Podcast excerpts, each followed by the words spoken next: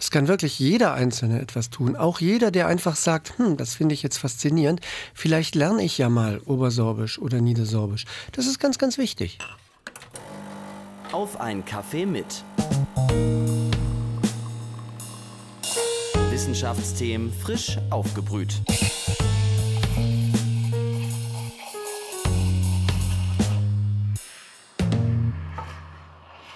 Dobre ranie. A wutrobnie witajcie k nowemu podcasty ze Sriada Najenkowy z wiadomostnego podcasta Lipszczanskiej Uniwersytät. Das war Sorbisch und bedeutet Hallo und herzlich willkommen zu einer neuen Folge Auf einen Kaffee mit, dem Wissenschaftspodcast der Uni Leipzig. Mein Name ist Viktoria Rauchhaus.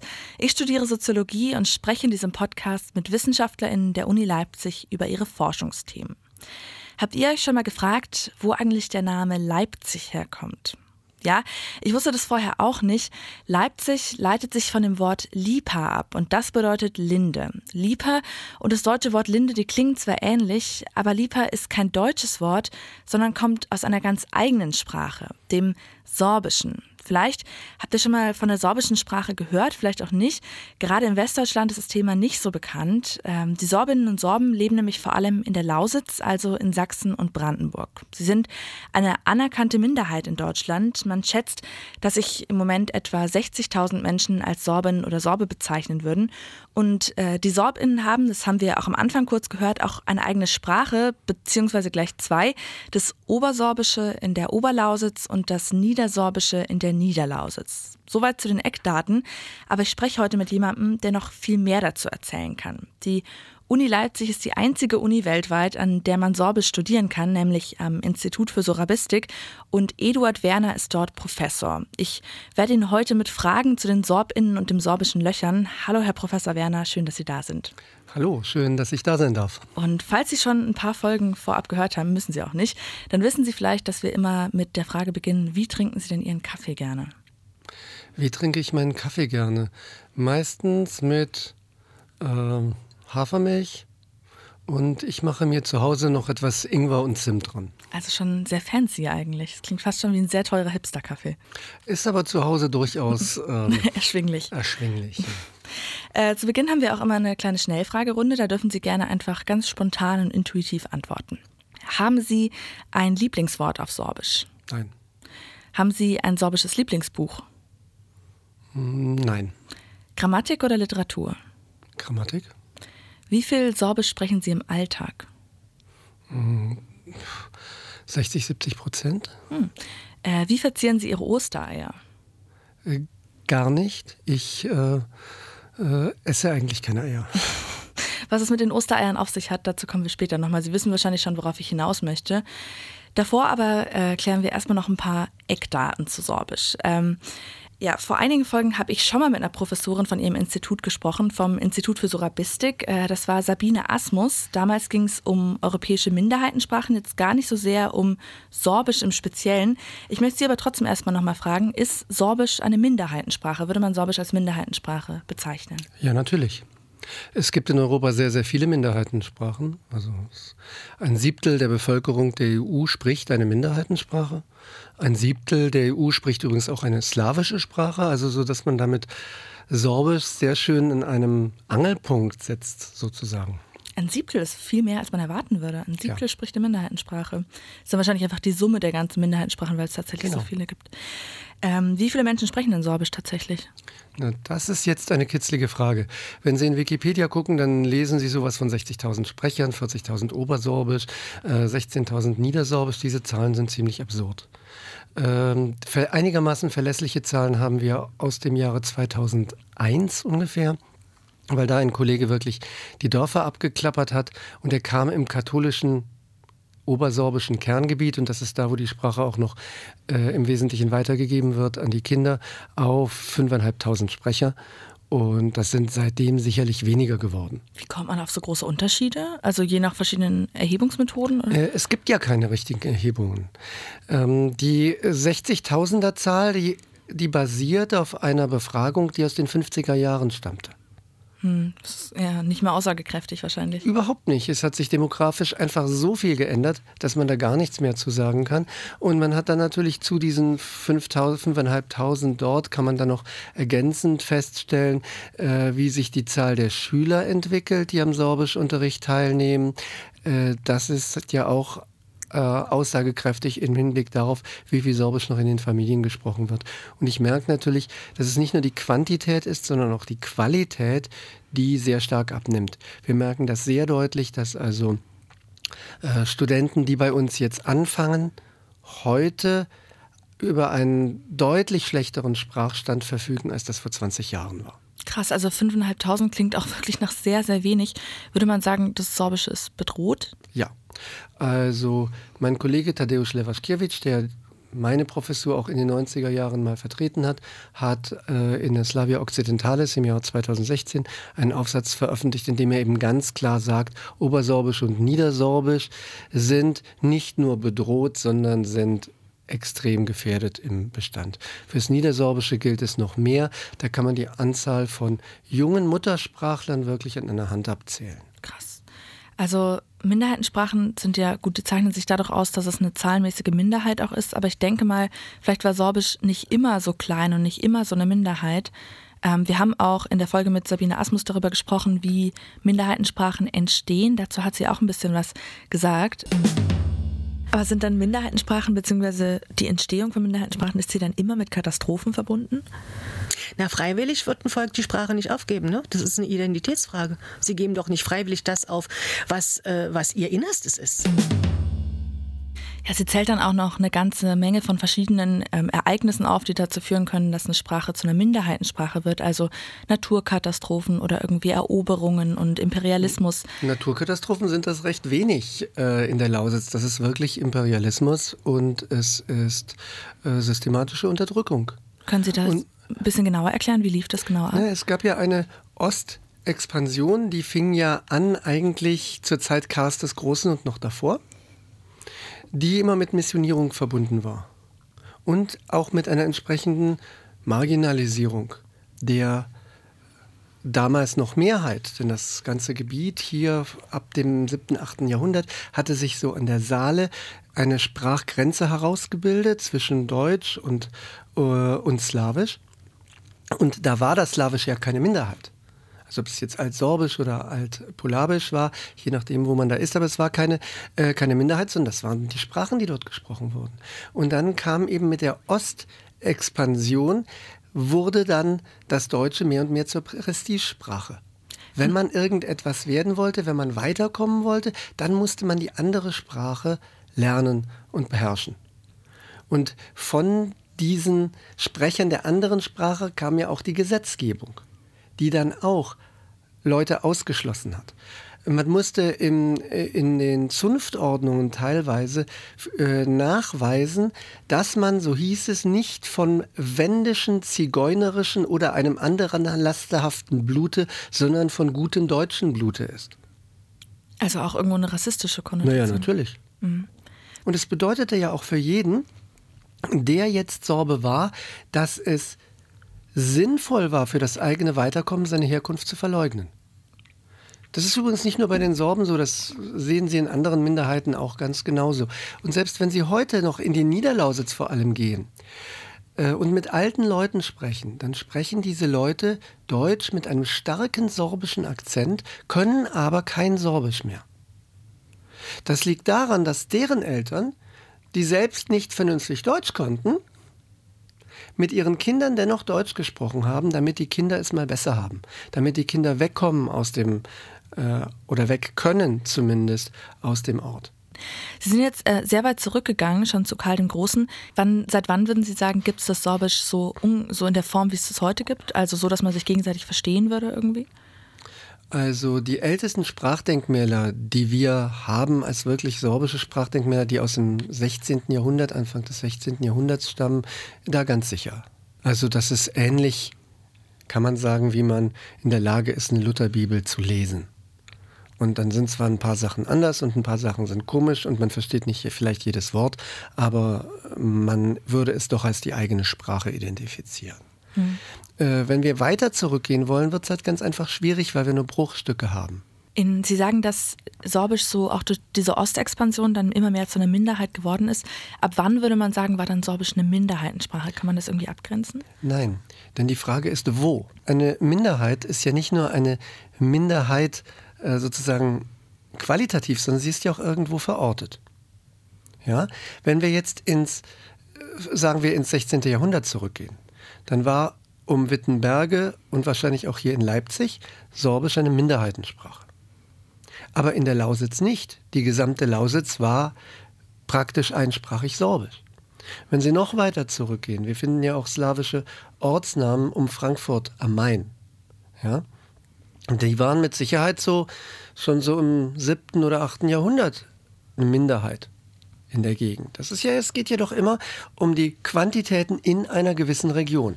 Mhm. Seit wann ist äh, Sorbisch in der Lausitz jetzt in der Minderheit? Seit wann ist die Lausitz nicht mehr einsprachig Sorbisch? Das hat sich ähm, wahrscheinlich, muss man da sagen, beginnend mit der Reformation, 30-jähriger Krieg, da fing es dann an. Und da muss man dann eben auch differenzieren, wo. Wir hatten auch noch ähm, in, den, in den 70er Jahren auch noch Dörfer, wo Sorbisch in der Mehrheit war. Oder wo Dörfer praktisch komplett sorbisch waren. Also noch nicht so lange her. Mhm, was hat sich da geändert? Die Demografie. Wegziehen, hinzuziehen von Leuten, Medien, die eben nur auf Deutsch verfügbar waren. Und dann ändert sich das Bewusstsein und die Haltung zur eigenen Sprache relativ schnell, wenn da nicht gegengesteuert wird. Mhm. Und dieses Gegensteuern ist halt schwierig. Denn man erwartet, wenn man jetzt der mit der Sprache umgeht, dann ist die Beherrschung der deutschen Sprache ein Kriterium für, den Gesellschaft, für das gesellschaftliche Weiterkommen. Ich muss ganz einfach in einer gewissen Qualität Deutsch nachweisen für bestimmte Tätigkeiten. Ich muss das nicht für eine Minderheitensprache. Bei einer Minderheitensprache ist es gewöhnlich so, dass man sich freut, wenn man jemanden findet, der sie überhaupt spricht. Und das ist auch etwas, was Sie sehen können, wenn Sie sich einfach die Stellenausschreibungen angucken in der Lausitz, in sorbischen Institutionen. Es wird weniger und weniger, werden Sorbischkenntnisse verlangt, weil man sonst ganz leicht in der Situation ist, dass man keinen der Kandidaten nehmen kann, weil keiner der Kandidaten dieses Kriterium erfüllt, sondern dann nimmt man alle anderen Kriterien, die man für diese Arbeit braucht und sagt dann, wünschenswert wäre außerdem Beherrschen des, des Sorbischen. Mhm. Äh, zu dem, wie Sorbisch heute auch in der deutschen Gesellschaft verankert ist, dazu wollen wir später nochmal kommen. Davor, wenn wir aber schon bei der Geschichte sind, dann können wir das auch noch ein bisschen zu Ende bringen. Sie waren jetzt im 20. Jahrhundert schon. Im 20. Jahrhundert hat sich ja auch in Deutschland viel getan. Ähm, wie erging es denn in Sorben in all diesen Entwicklungen? Also ähm, können Sie zum Beispiel ganz kurz vielleicht anreißen, wie es zum Beispiel im Nationalsozialismus oder während der DDR für die Sorben Ich würde dann gerne ein kleines bisschen weiter ausholen.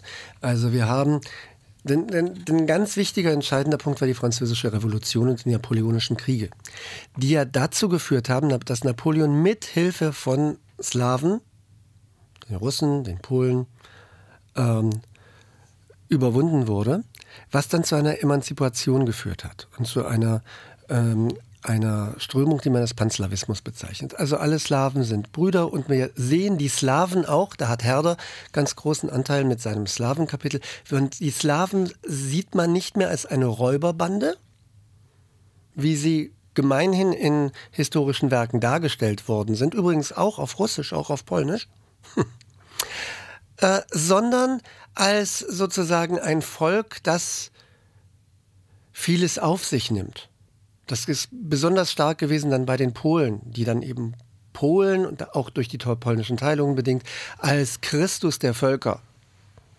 äh, gesehen haben. Und es kam dann eben eine Strömung, die zu einer Emanzipation der slawischen Völker führte. Und das war auch bei den Sorben der Fall. Und da hat sich eben im 19. Jahrhundert ähm, haben, hat sich dann eine Schriftsprache herausgebildet nach dem Vorbild anderer slawischer Schriftsprachen. Und ähm, es gab dann schließlich einen Verlag und dergleichen und so ein gewisses Selbstbewusstsein, das sich an den am deutschen Nationalbewusstsein, das dann ja auch nochmal ein Schub gekriegt hat nach dem äh, erfolgreichen Krieg gegen, gegen Frankreich, angelehnt hat. Und das war so eine, erst richtig positiv, hat man das gesehen. Das schwenkte dann in Deutschland um in so ein negatives, äh, ja, in eine negative Attitüde, wo es eben nicht mehr einfach man gesagt hat, toll, was wir haben, sondern wo man dann auf die anderen herabgesehen hat. Das,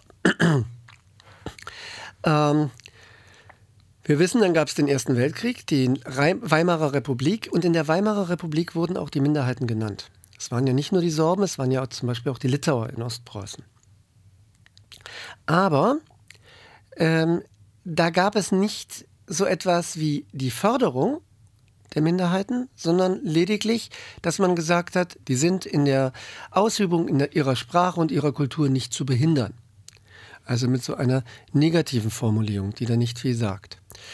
Dann in der Zeit des Nationalsozialismus wurde es natürlich ganz extrem. Da war dann ab 1937 war das Sorbische verboten. Leute sind verschleppt worden, Lehrer sind deportiert worden, äh, sind in KZs umgekommen. Und da gab es auch so etwas, was man die Endlösung der Sorbenfrage nannte.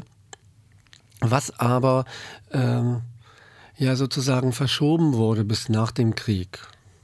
Und nach dem Krieg gab es dann glücklicherweise äh, das Regime nicht mehr. Da gab es aber dann im Osten die zunächst mal sowjetische Besatzungszone, Ostzone, die unter russischer äh, Kommandantur stand. Und das führte dann zu einem, zu einer Förderung des Sorbischen in der DDR. Da, wurde dann die, da wurden dann die sorbischen Sprachen, die bis dahin äh, mehr oder weniger das Hobby der Intelligenz waren, also der Pfarrer und Lehrer, wurde dann zur, zu offiziellen Schriftsprachen. Es gab dann Forschungsinstitutionen, es gab Schulen, und da sind, ist vieles darunter, wovon man heute noch zehrt, obwohl nach der Wende sehr, sehr viel abgewickelt wurde. Und insbesondere in der, in der Lehrerausbildung haben wir da sehr gelitten, muss man sagen, denn es gab vorher ein sorbisches Institut für Lehrerbildung mit 50 hauptamtlichen Mitarbeitern ungefähr in Bautzen. Und dann haben nur die Lehrer der äh, EOS, wenn ich das richtig äh, weiß, haben dann äh, noch zusätzlich in Leipzig studiert. In Leipzig hier in diesem Institut gab es drei Professuren. Eine für Sprachwissenschaft, eine für Literaturwissenschaft und eine für Geschichte. Ich halte das für ganz, ganz wichtig, denn Geschichte wird von Siegern geschrieben. Und wenn Sie einfach Geschichtsunterricht haben in Sachsen an einer Schule, erfahren Sie über die Sorben fast nichts. Und ähm, Sprache natürlich ist der wichtigste Kulturträger und die Literatur müsste auch entsprechend gepflegt worden. Das ist aber alles komplett weggebrochen nach der Wende, weil es eben keine Institutionen mehr gab, die hier eine Aufsichtsfunktion gehabt hätten. Die einzige derartige Institution wäre das SMWK gewesen und das hat an der Stelle so richtig versagt.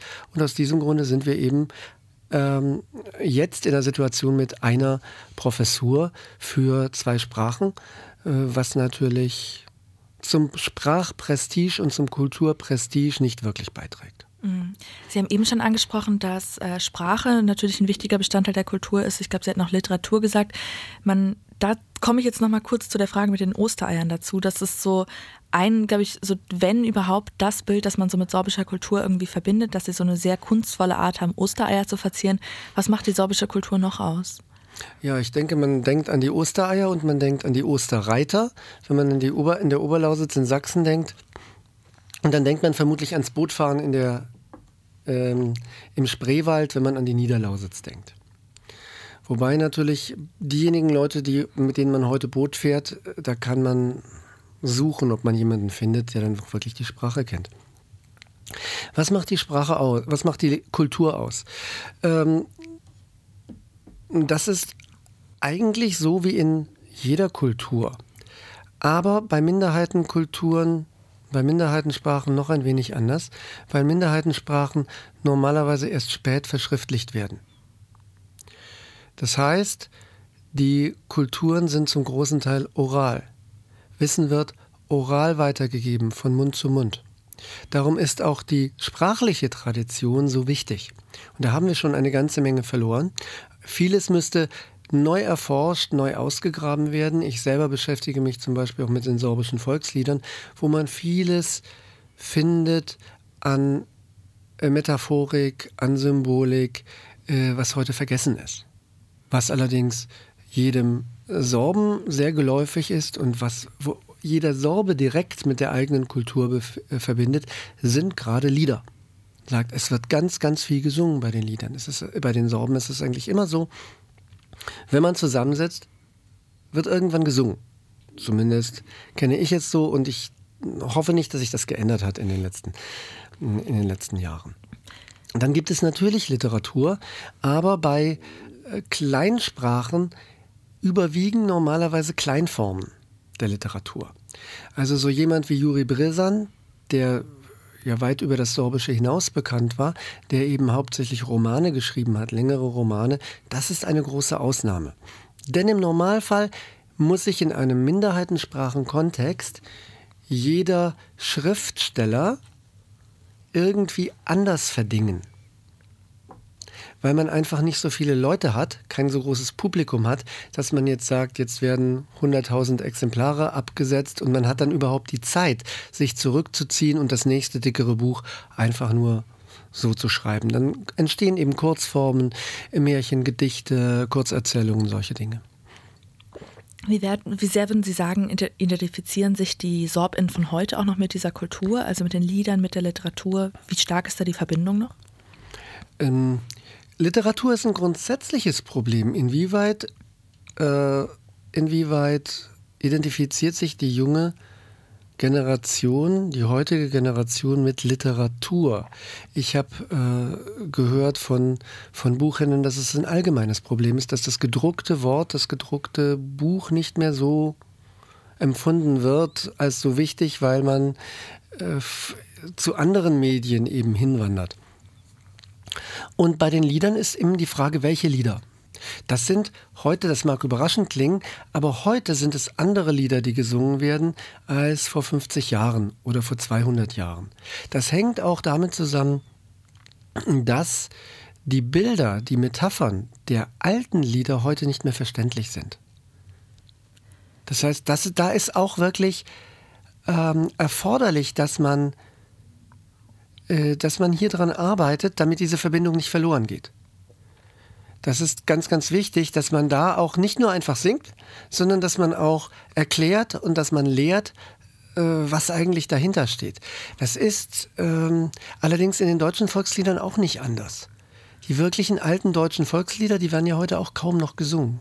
Wird noch viel neue Kultur auch geschaffen? Also wenn Sie sagen, dass die Lieder von heute nicht mehr die gleichen sind wie vor 50 Jahren, werden es dann Wurden die neu geschrieben in der Zwischenzeit? Ja, da gibt es, ähm, das ist auch immer der Hinweis darauf, dass die Kultur und die Sprache lebt, weil es eben junge Leute gibt, weil es immer wieder Leute gibt, die hier ihr Ausdrucksmittel sehen. Und ja, es gibt ähm, auch einige sorbische Rockgruppen. Es gibt ähm, Gruppen, die machen andere Musik. Also Musik wird natürlich viel gemacht, weil sie immer recht leicht und weit zugänglich ist, auch für Leute, die die Sprache nicht mehr komplett beherrschen. Ähm, wir haben Literaturwettbewerbe, das gibt es alles. Es klingt ja schon so, als wäre irgendwie Hoffnung auch für die sorbische Kultur. Ähm, was würden Sie sagen, wird genug getan gerade, um die sorbische Kultur und Sprache zu erhalten? So wie ich die, es, die Tendenz sehe der Entwicklung, muss ich sagen, nein. Denn ich sehe nicht, dass sich die Tendenz umkehrt. Genug wäre dann, wenn wir wieder auf eine Anzahl von Sprechern auch kämen, wo die Weitergabe der Sprache in einer gewissen Qualität gesichert wäre. Davon sind wir derzeit weit entfernt. Und solange wir davon weit entfernt sind, wird da auch nicht genug getan. Das heißt aber nicht, dass, nicht, dass nichts getan wird oder dass auch nur das wenig getan wird. Also was würden Sie sagen, wie schätzen Sie so die Zukunft des Sorbischen ein? Das ist schwer zu sagen. Die Hoffnung stirbt ja bekanntlich zuletzt. Und es ist doch gar nicht wichtig, wie ich sie einschätze. Äh, es ist doch so, dass jeder Einzelne etwas tun kann. Es kann wirklich jeder Einzelne etwas tun. Auch jeder, der einfach sagt, hm, das finde ich jetzt faszinierend, vielleicht lerne ich ja mal Obersorbisch oder Niedersorbisch. Das ist ganz, ganz wichtig. Also auch Menschen, die eigentlich nicht ursprünglich sorbisch sind, sind irgendwie daran beteiligt. Ich, habe die Sprache auch erst gelernt später. Das ist auch bei mir im Institut ist es so, dass wir einige Mitarbeiter haben, die sind nicht Muttersprachler.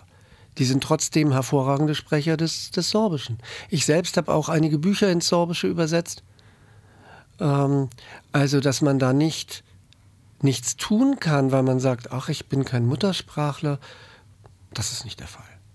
Wie war das bei Ihnen persönlich? Also Sie kommen ja auch nicht aus der Region, Sie kommen ursprünglich aus Rheinland-Pfalz. Mhm. Wie sind Sie zum Sorbischen gekommen? Per Zufall. Ich habe äh, studiert und ich wollte ursprünglich Paläontologe werden und hatte dann einen Studiengangwechsel geplant. Und ich habe schon angefangen mit äh, bei der Slavistik Sachen zu hören, weil ich selbst so privat mal ein bisschen Russisch und Polnisch gemacht hatte. Und habe mich darüber begeistert für historische Sprachwissenschaft. Und dann hat mir derjenige, der dort die, die Studienberatung gemacht hat, gesagt, ach, er würde sich, wenn er heute Slavistik machen würde, mit dem Sorbischen beschäftigen, denn das macht kaum einer und es ist doch eine Schande für deutsche Slawisten, dass sie von den slawischen Sprachen, die in Deutschland gesprochen werden, keine Ahnung haben. Das leuchtete mir ein und ich bin postwendend in unsere Bibliothek gegangen, habe mir Bücher ausgesucht, habe angefangen zu lernen und später hat mir dann mein Professor die Bekanntschaft eines Professors in, im Ruhestand in Bautzen, Professor Nowotny, dem ich bis heute sehr, sehr dankbar bin, vermittelt. Er ist längst gestorben. Er war ehemaliger Direktor des Instituts für sorbische Volksforschung und ich bin dort aufgenommen worden, wie in einer Familie. Ich habe sechs Wochen dort, dort gewohnt. Ich habe im Jahr danach auch wieder vier Wochen dort, ähm, äh, dort wohnen können und bin dann nach meinem Examen nach Bautzen umgezogen. Wie kam da bei Ihnen auch die Entscheidung, dass ich dem jetzt irgendwie mein Leben widmen werde? Äh, das war irgendwie gar keine Entscheidung. Das ging ganz schnell. Und für meine Identität als Sorbe, an meiner Identität als Sorbe haben insbesondere die Deutschen in der Region einen sehr großen Anteil. Wenn man auf der Straße Sorbe spricht und dann merkt man auf einmal, dass man schief angeguckt wird, dann hört man auf einmal so Sachen wie, äh, da haben sie mal wieder ein paar vergessen zu vergasen. Ähm, das ist identitätsstiftend, das kann ich Ihnen sagen. Ich bin jetzt auch gerade ein bisschen geschockt irgendwie. Also würden Sie sagen, dass die sorbische Bevölkerung auch heute noch Diskriminierung erfährt? Also die, das, dieser Fall, der liegt jetzt so, das ist aus den 80er, Ende der 80er Jahre, ja. Aber ich kann mich auch erinnern aus den 90er Jahren. Da äh, war ich mit einer Freundin unterwegs und wir wollten noch abends was essen und ich, sie saß schon im Auto und ich rief ihr zu, äh, du, wir kriegen hier nichts mehr auf Sorbisch. Da sprangen aber direkt ein paar Jugendliche auf und liefen auf mich zu, da bin ich aber gerannt. Da war ich aber flott im Auto drin mit einem Sprung, hab gesagt, fahr und die haben auch noch gegen das Auto getreten, aber wir waren weg. Ja, das, damit hätte ich jetzt auch nicht gerechnet, dass es irgendwie auch heute noch so. Und den Begriff des Sorbenklatschens, den gibt es heute noch, ja. Also irgendwie, dass man als Sorbin auch ein bisschen Ziel von rechter Gewalt ist. Aber natürlich. Ähm, das hängt ja auch damit zusammen, dass über Jahrhunderte alte Diskriminierung jeder da so seinen Platz hat in der Diskriminierung. Und jedes Aufbegehren wird als inkorrektes Verhalten empfunden. Das heißt, da ist dann die Schere schon im Kopf. Das heißt, ich frage mich, darf ich jetzt einfach so in der Öffentlichkeit Sorbe sprechen? Sie haben sich eben selbst auch schon als Sorbe bezeichnet. Ähm, Sie sind ja jetzt nicht gebürtiger Sorbe in der Form. Was würden Sie sagen, wie, ähm, also wie kann da auch irgendwie Identität entstehen oder wie aufnahmefähig? Ich glaube, ist da praktisch die sorbische Community auch. Dass man praktisch auch von außen irgendwie Sorbin noch werden kann. Das äh, kann man. Und man muss eigentlich sagen, diese Leute, die von außen kommen, äh, diesen Zustrom von außen, den brauchen wir. Denn man es klingt vielleicht komisch, wenn ich jetzt wir sage, aber man verliert nach einer gewissen Zeit die Perspektive von außen, weil man drin ist. Und dann braucht man immer den Zustrom von außen, der einem sagt, hey, hier ist eine Schieflage, kriegst du das nicht mit? Zum Beispiel hat bei uns ähm, in der niedersorbischen Weiterbildung mal jemand äh, gelernt, seine Ausbildung gemacht, der hieß, äh, hatte noch einen deutschen Namen, der hat nach dem Ganzen seinen Namen in die sorbische Form geändert und äh, hat dann auch, ich sage jetzt mal, Karriere gemacht bis zum Ministerium und so. Und er hat sich zum Beispiel, als er in Cottbus gewirkt hat, hat er, ähm, ich sage jetzt seinen Namen nicht, weil ich nicht weiß, ob ihm das nun mhm. recht wäre, hat er sich dafür eingesetzt, dass die Straßenbahn zweisprachig ist in Cottbus. Und das hat er durchgesetzt. Da wäre kein Sorbisch-Mutterspracher jemals auf die Idee gekommen, weil man einfach damit aufgewachsen ist, dass die Straßenbahn eben Deutsch ist. Ja, also so, dass es genau, wie Sie sagen, auch so eine Außenperspektive braucht. Irgendwie. Genau.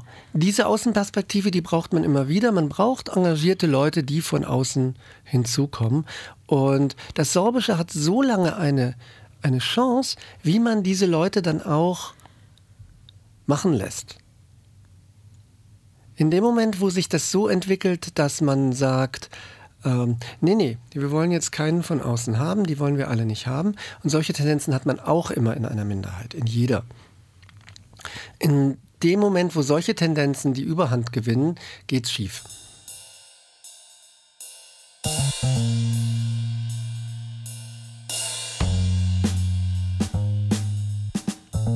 Ich würde es noch mal gerne kurz äh, zur Uni Leipzig zurückkommen. Ähm, die Uni Leipzig ist ja, soweit ich weiß, die einzige Uni weltweit, die äh, Sorabistik anbietet und ähm, die Sorbisch wirklich auch wissenschaftlich erforscht. Was würden Sie sagen, wie gut ist denn Sorbisch bereits schon erforscht? Das ist ja, glaube ich, auch älter, als äh, man normalerweise so denken würde, die Forschung am Sorbischen. Die Forschungen am Sorbischen, die reichen sicherlich zurück bis ins 18. Jahrhundert. Wobei das übrigens auch jemand war, der Sorbisch erst gelernt hat, nämlich Georg, äh, Georg Körner, der eine Abhandlung über das Sorbische geschrieben hat und äh, auch das größte handschriftliche Wörterbuch verfasst hat. Wie gut ist das Sorbische erforscht? Schlecht. Also der ehemalige Direktor des Sorbischen Instituts hat zwar behauptet, Sorbisch sei eine der am besten erforschten Minderheitensprachen überhaupt, ich, aber er war auch kein Sprachwissenschaftler. Also es fängt schon da an, dass wir äh, nicht genügend Forschungen haben, um jetzt sagen zu können, um jetzt normieren zu können, so etwas wie die Aussprache. Das ist aber für das Lernen und für das Lehren sehr, sehr wichtig. Denn wenn ich eine Sprache unterrichte, muss ich ja irgendwie aussprechen. Also, hier fehlt ganz viel in der sowohl in der Normierung, aber auch in der Forschung selbst. Wir haben keine sorbische, Forsch keine sorbische Forsch Wortbildung, die erforscht ist. Wir haben keine äh, vernünftig erforschte sorbische Grammatik. Also die Flexion, wie man Substantive dekliniert und so, das ist ganz gut erforscht, aber auch nicht komplett. Das liegt natürlich daran, dass es einerseits wenig Leute gibt, die das machen können und zum anderen ist es auch sehr, sehr schwierig für solche Projekte Geld zu bekommen. Man fällt eigentlich immer schön durch Förderraster durch. Man macht es ja auch so, dass man dann so mal vorfühlt und dann hört man dann bei den Gutachtern, ja, das ist eine tolle Idee. Und wenn man dann fragt, ja, das heißt, Sie würden das also als Gutachter äh, gut finden, dann heißt es, nein, nein, ähm, das würde ich mich nicht trauen. Das ist zu weit weg von meiner Expertise. Hm. Also es gibt irgendwie noch viel zu tun. Wann, was würden Sie sagen, wann würden Sie jemandem auch dazu raten, persönlich in äh, das Sorabistik-Studium oder sogar in die Forschung zu gehen? Wann lohnt sich das? Äh, wenn man es will und wenn man feststellt, dass es das ist, was man wirklich machen will. Ich würde jedem empfehlen, sein Studiengebiet sich nach seinen Interessen auszuwählen und sich nicht davon leiten zu lassen, wo ich hinterher äh, die besten Berufsaussichten habe. Denn das ist gesellschaftlich abhängig, das kann sich sehr schnell ändern und im Endeffekt verkauft man seine Seele. Man arbeitet einen sehr großen Teil seiner Zeit und es muss etwas sein, was einem Spaß macht und was man wirklich machen will. Sonst ist es verschwendete Lebenszeit und die kann einem niemand angemessen bezahlen. Was würden Sie sagen, wer entscheidet sich denn letztendlich für so ein Sorbestudium? Wie, so wie sehen so typische Sorbestudierende aus? Wie sehen typische Sorbestudierende aus? Ähm, da würde ich gerne unterscheiden, ob jemand Sorbisch Lehramt studiert. Das sind häufig Leute, das sind im Normalfall Leute, die wollen Lehrer werden. Und wenn man dann außerdem noch Sorbe ist und sieht, wir haben eben Lehrermangel und man muss dann eben an der sorbischen Schule einen Lehrer einstellen, der kein Sorbisch kann, dann ähm, hilft das noch bei der Motivation. Das ist also ganz, ganz klar. Ähm, für das Wissenschaftliche, das sind meistens Leute, die haben irgendein spezielles Interesse. Häufig haben die ein spezielles Interesse und wissen, was sie schon machen wollen. Also wollen zum Beispiel als Journalist in eine sorbische Zeitung gehen. Was würden Sie sagen, wie viele der Studierenden sind selbst praktisch ursprünglich sorbisch oder beherrschen die sorbische Sprache auch schon? Unsere Studierenden aus der Oberlausitz sind fast alles sorbisch-Muttersprachler. Diejenigen, die es nicht sind, hatten normalerweise in ihrer Schulzeit schon ziemlich viel Kontakt mit sorbisch-Muttersprachlern. Das heißt bei einer Minderheitensprache wesentlich weniger, als man gerne möchte. Es bedeutet keine komplette Alphabetisierung, es bedeutet auch keine hohe linguistische Kompetenz. Das heißt, dass ich jetzt wirklich weiß, wie eine Form lautet, dass ich in der Lage bin, jemanden Fehler zu korrigieren oder so etwas. Das bedeutet es bei einer Minderheitensprache leider nicht. Dann diejenigen Studierenden, die aus der Niederlausitz kommen, sind normalerweise keine Muttersprachler. Mit sehr unterschiedlichen Sprachniveau. Es gibt Leute, die sprechen fließend. Es gibt Leute, die haben Schwierigkeiten, einfache Sätze zu formulieren. Also es ist sehr heterogen. Also muss man Sorbisch können, wenn man ein Sorabistikstudium anfangen möchte? Nein. Wir haben auch Leute, die haben ein Sorabistikstudium angefangen und sehr erfolgreich abgeschlossen. Die haben bei uns erst Sorbisch angefangen zu lernen. Man muss auch kein Sorbisch können, wenn man Sorbisch Lehrer werden will. Da gibt es jetzt ähm, sogar ein spezielles Propedeutikum. Das heißt, es wird äh, das Studium um ein Jahr verlängert und man hat ein einjähriges Propedeutikum, äh, in dem hauptsächlich Sorbisch unterrichtet wird. Das wird auch durchs BAföG abgedeckt. Also wenn da irgendjemand möchte, wir freuen uns wirklich da über jeden. Also Sorbisch lernt man schon mal im Studium. Ähm, was lernt man im Studium noch über die Sprache hinaus? Ja, das eine sind ja nun, ist ja nun die, die Fähigkeit, eine Fremdsprache zu sprechen. Und das ist ja nun ziemlich heftig von dem, was an einen, auf einen Sorbischlehrer da wartet. Denn er muss ja hinterher, er soll ja hinterher im Sprachgebiet als Faktor wirken, der die Sprache stabilisiert.